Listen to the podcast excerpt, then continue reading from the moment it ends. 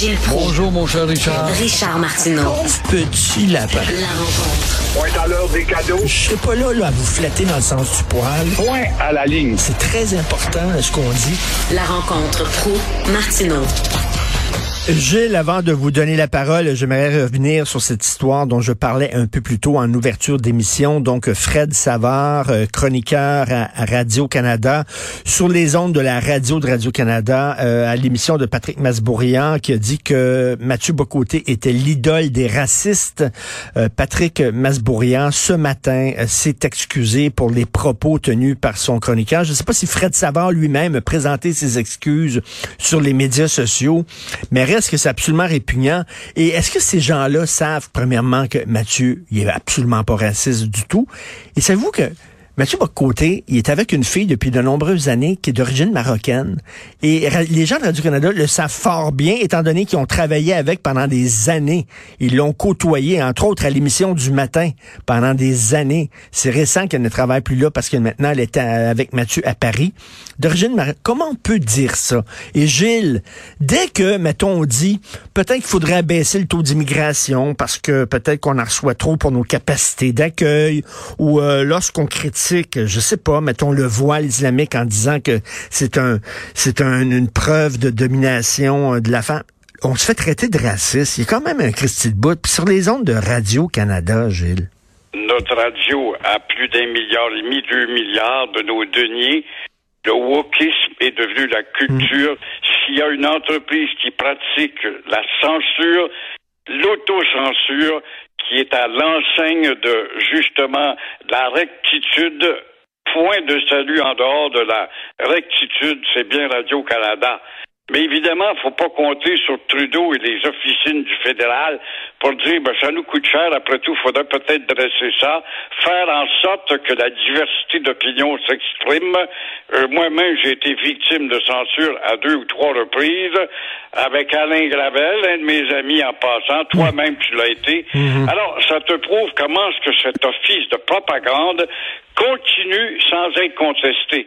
Dire que Mathieu Bocoté est un raciste, moi je suis aussi bien de te dire tout de suite c'est un martien, il est au-dessus du racisme, il est très loin du racisme.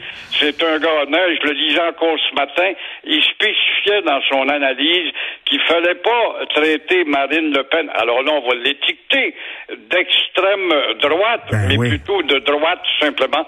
T'as pas le droit de nuancer intelligemment avec ses She dictateur de la pensée unique qu'il nous impose et réussissent fort bien. Exactement, vous avez raison, parce qu'il ne dit pas qu'elle est d'extrême droite. Soudainement, il passe pour un, un soupeau de l'extrême droite. En tout cas, c'est vraiment euh, odieux et de la part de, de, gens qui ne cessent de, de condamner les dérapages de la radio de Québec en disant c'est la radio poubelle, mais je m'excuse, mais ce que j'ai entendu à Radio-Canada, ce n'était pas très édifiant. On parle... Le dénommé, va-t-il coup de bâton sur le bout des doigts, entre toi puis moi, par la boîte à beurre, là? Je sais vraiment pas. Aucune idée. Euh, à, l'émission euh, Enquête à Radio-Canada, ils ont fait tout un reportage sur moi en me traitant de raciste parce que j'étais contre les islamistes, pas contre les musulmans, Gilles. Les islamistes, les gens qui forcent leurs jeunes filles de 8 ans, de 9 ans à porter le voile parce qu'il faut qu'elles cachent leurs cheveux, parce qu'il ne faut pas qu'elles aient une sexualité. C'est épouvantable, c'est normal de dénoncer ça. Non, ils ont dit que j'étais raciste. À Radio-Canada. Dans le fond, tu dénonçais les excès. Ben mais oui. ils tiennent pas compte de ça. Ben non. Alors, ça fait pas sensation. Ça démontre pas, justement, la bonne route à suivre. Alors, on va dire que tu es un raciste parce que tu t'en es pris aux excès. Mais ça, je l'entends pas, les excès. Tu t'es donc pris à la communauté musulmane. Ben oui. Tu es un raciste automatiquement. Je le sais, s'il y a un gars qui subit ça, c'est bien moi. Ben Puis oui. bien d'autres toute grande gueule à la radio qui exprime une liberté de penser des libres penseurs, ça n'existe pas. Il faut pas que ça n'existe. Gilles, on va parler de français. Euh, il y a une entreprise euh, qui, au, à Montréal, basée à Montréal, de Montréal, de Unscented Company, Gilles. Ils vendent des shampoings, ils vendent des savons. Savez-vous quel est le nom de la PDG de The Unscented Company? Elle s'appelle Annie Rouleau. Annie Rouleau. Puis Elle, a, elle baptisé son entreprise de Unscented Company parce que ça va pogner aux États-Unis. Oui, mais que fait l'Office? C'est là que l'Office manque.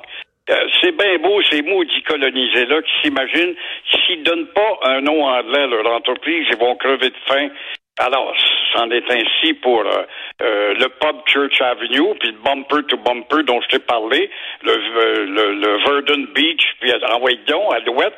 Alors, comment se fait-il que l'Office alors, vous allez passer. Puis, que fait la ricaneuse avec euh, la charmeuse de serpent, Louise Arel? S'il y une femme qui est capable d'endormir un régiment complet, c'est bien Louise Arel. Moi, je n'ai eu assez d'expérience avec elle. En échange, m'apercevoir qu'avec sa petite voix douce, pas t'endormir, une armée au complet ne jamais rien faire. Que fait-elle? Que font les gens de la municipalité qui sont dotés d'un organisme? Quand un tata va demander un permis à la ville pour ouvrir un commerce?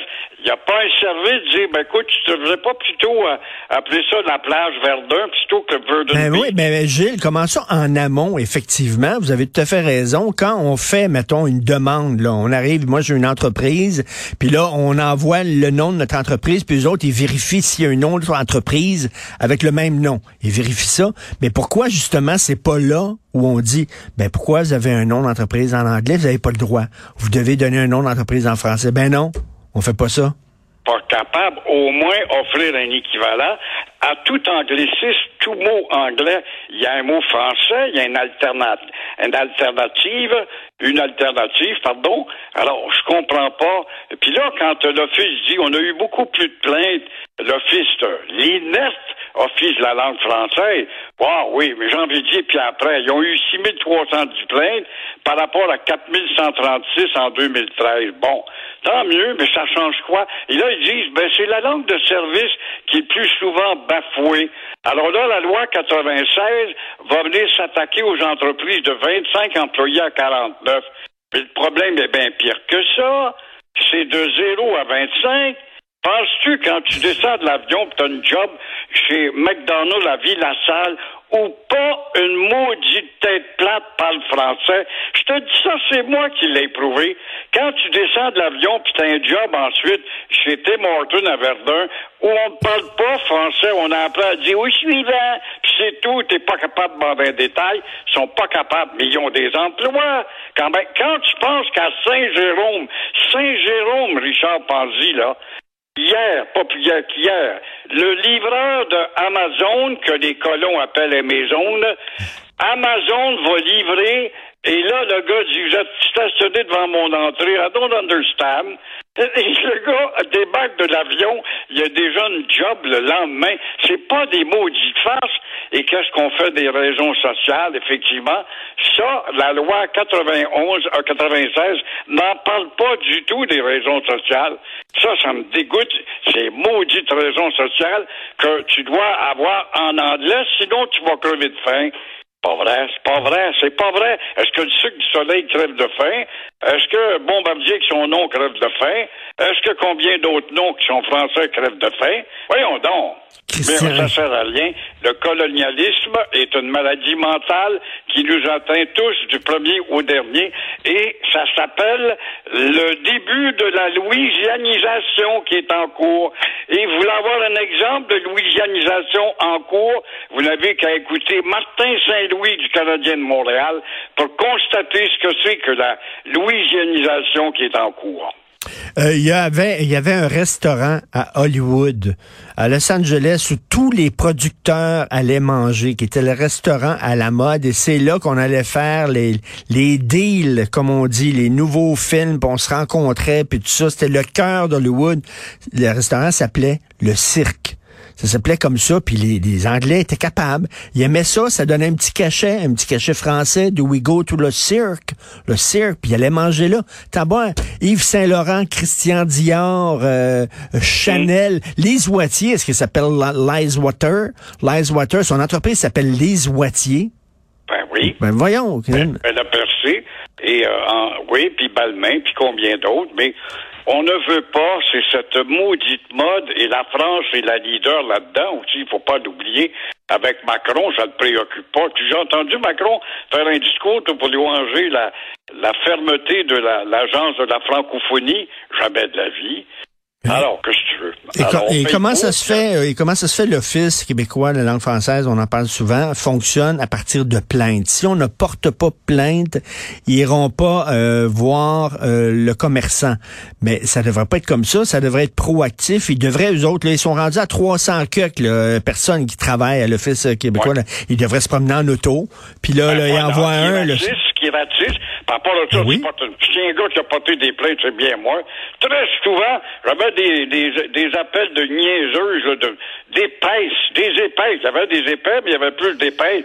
Oui, mais est-ce que vous aviez vu si c'était sur les trois côtés du camion? Euh, euh, et toutes les niaiseries pour ne pas agir, et euh, on trouvait toujours un échappatoire pour faire en sorte qu'on ne peut pas rien faire. Puis y a-tu eu des changements, mettons, là? Montréal, On l'appelle la police, on peut pas rien faire, madame. Puis si vous portiez plainte contre un commerce là, qui avait un nom en anglais, là, où euh, l'affichage était seulement en anglais, là, vous avez porté plainte, est-ce que vous avez vu un changement après? Pff, Non.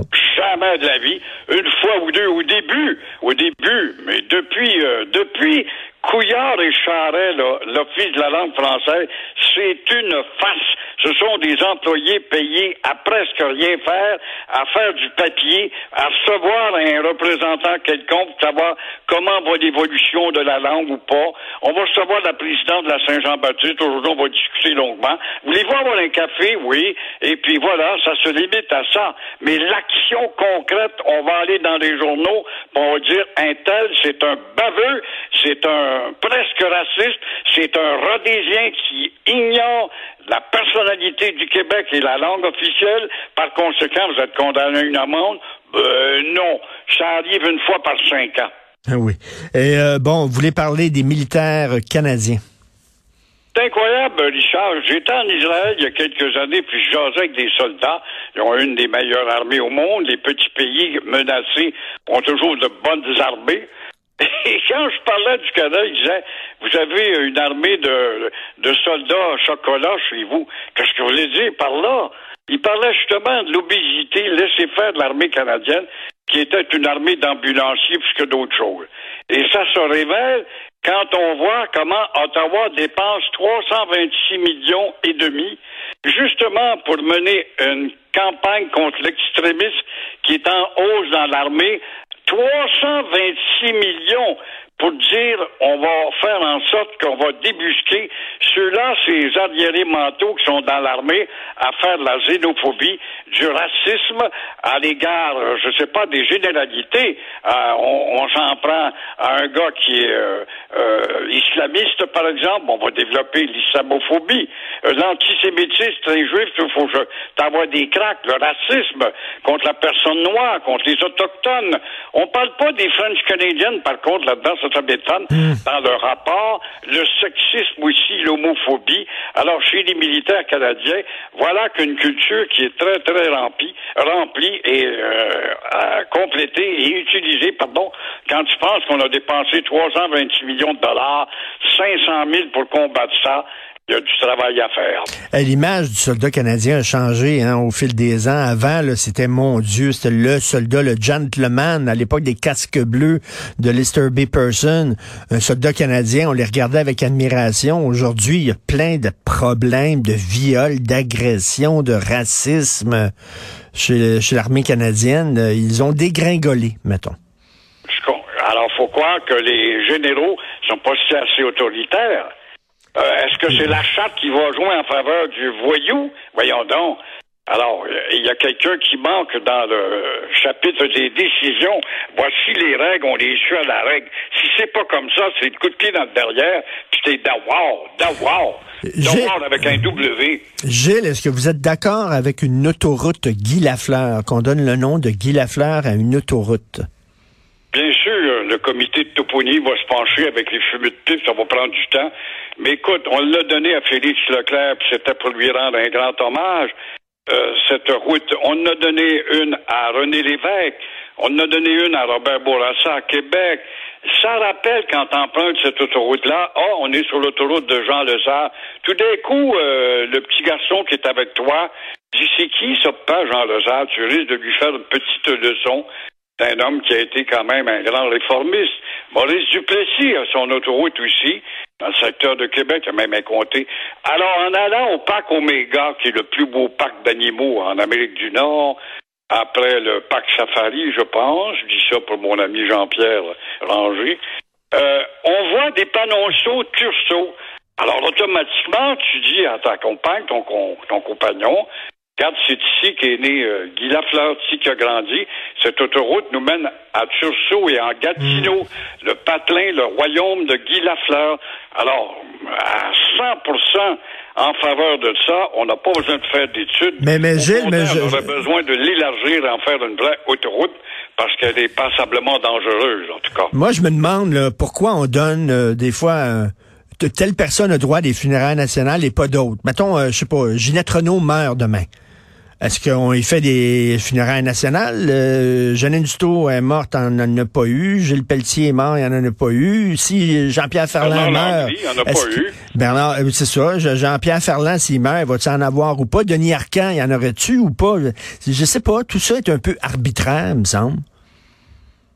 Ouais, il faut voir la pesanteur de hein? l'image, la pesanteur du personnage face à la nation. La fleur a porté une réputation nationale dans ce sens-là, c'était ou c'est un peu beaucoup logique. On l'a pas fait pour Jean Béliveau, on l'a pas fait pour Henri Richard, pourtant ils ont été aussi très célèbres. Et euh, la distinction, je pense, pas sur le fait que l'envergure du personnage a été euh, intimement identifiée à la nation au complet. Ben, merci beaucoup. c'est un peu ça qui fait que on choisit entre ouais. une funéraille euh, nationale ou une autre grandiose. Il y, a, tout le temps aussi, il y a quand même un élément peut-être d'arbitraire ou de subjectivité là-dedans, euh, parce qu'il y a des gens qui diraient, mettons, Denis Arcand, il a gagné un Oscar, il est important pour le cinéma québécois, mais je ne pense pas qu'il y aurait des funérailles nationales comme Guy Lafleur, par exemple, parce que peut-être euh, l'émotion est moins là. Merci beaucoup, Gilles. On se reparle demain. Bonne journée. À demain. Au revoir.